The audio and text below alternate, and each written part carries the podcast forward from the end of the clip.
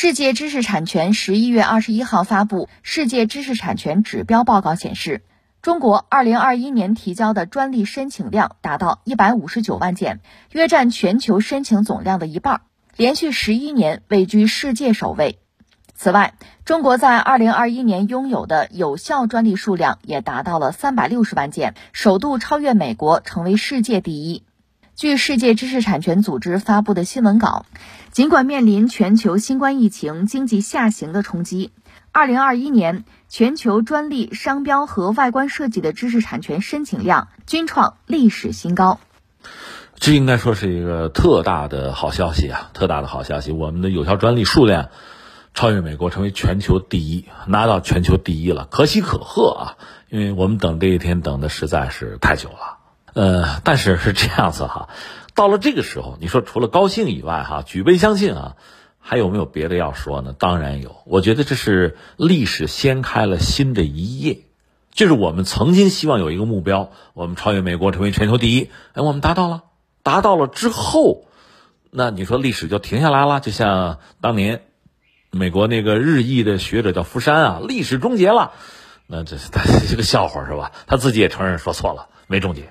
对啊，终结不了。但是历史到这儿就是一个节点，一个句号哈，下面进入新的一页，这是真的。所以我觉得时至今日，除了高兴哈，除了感谢各个领域那些努力创新的人啊，嗯，我们在专利方面毕竟现在达到这样一个水准啊，很不容易哈。那下面。该考虑点什么？我觉得这是我们要特别关注的。而且，其实有的时候是这样，缺什么咱补什么。咱们专利没拿到全球第一的时候，那咱们就是快马加鞭，抓紧抓紧，一定要拿第一啊！那拿到第一了，我觉得除了高兴以外，可以多少泼一点冷水了。咱理智一点，理性一点。呃，有的话可能不是很好听，但是到这个时候我们就可以说了。啊，以前我们一鼓作气啊，鼓劲儿拿到了这个第一，现在我们就要提防很多东西了，要小心很多东西了。那我觉得以下这么几点吧。第一个是什么呢？呃，现在讲专利吧，呃，我理解有点像我以前聊这个 GDP 一样，GDP 这个东西你要单看数字啊，你看绝对值，那是吧？有高有低，没得说。你比如说，前不久不是印度的 GDP 超越了英国吗？当年的殖民地啊，它的 GDP 超越了呃曾经的宗主国，对吧？这是一个单纯的数字。但是你也知道，英国毕竟是个发达国家，而印度还只是一个发展中国家。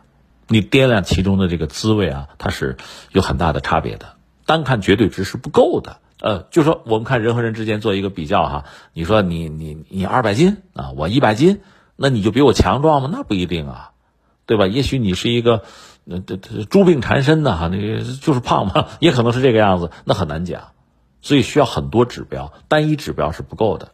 呃，刚才我们说到 GDP，GDP 我们简单说它是有含金量的。举个例子，就是大清国是吧？大清国的 GDP 里面什么陶瓷啊、茶叶、丝绸啊，就老三样这些东西，那确实做的不错，也能挣钱啊。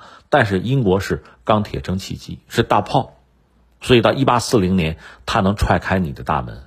不是你踹他的，就这样，它是有一个含金量的问题。所以我们现在要说呢，这些专利啊，这种数量，这里边，当然我们可能更在意的还是涉及到科技发明这些领域的东西。它还包括别的，比如说外观，外观设计专利也算的。那你说外观不重要吗？当然重要了，只是在不同的发展阶段，它的重要性这个不一样。我是这么理解。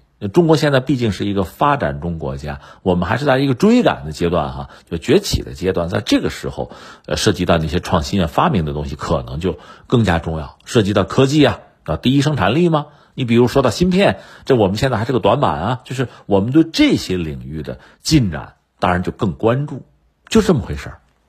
所以，我们现在虽然说达到了一个全球第一，但是这里边我们要说它含金量怎么样？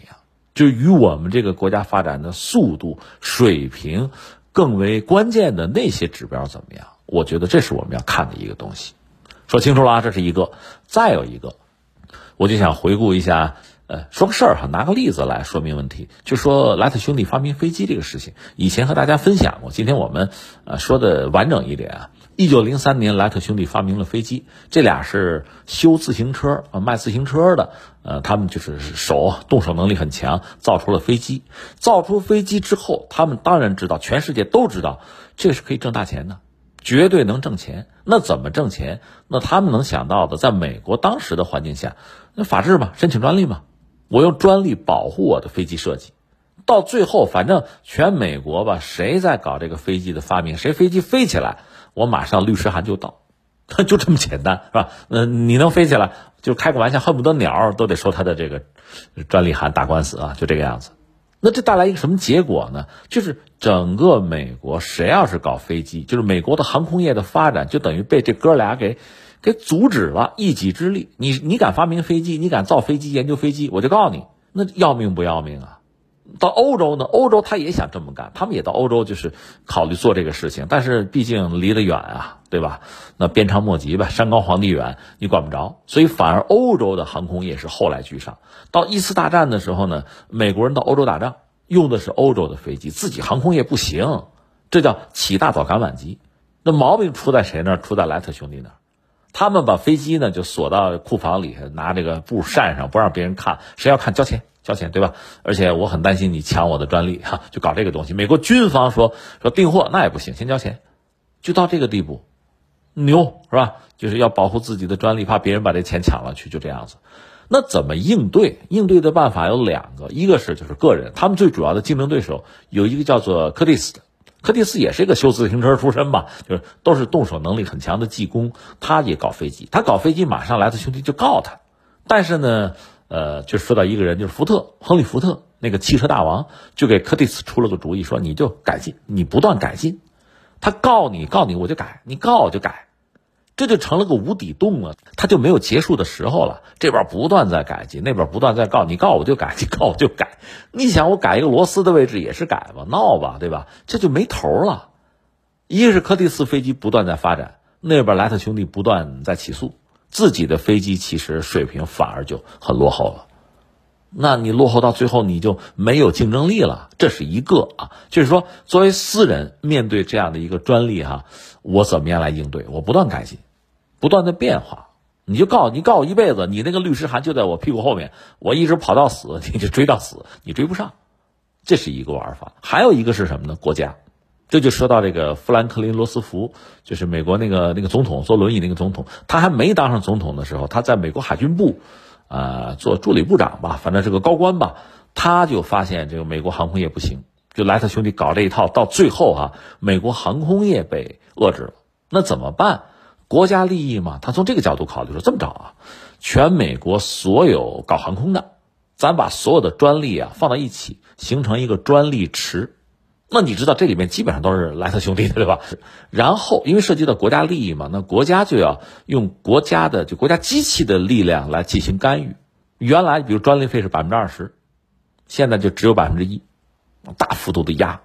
然后这个专利进入专利池，大家都可以用，共享吧。那就是抢呗。那莱特兄弟到最后，呃，也不好说贫困而死吧。反正靠飞机的专利是没有挣到什么钱，一辈子在打官司，打官司还得花钱，劳神费力哈，天天气呼呼的。就这个飞机也没有搞出来。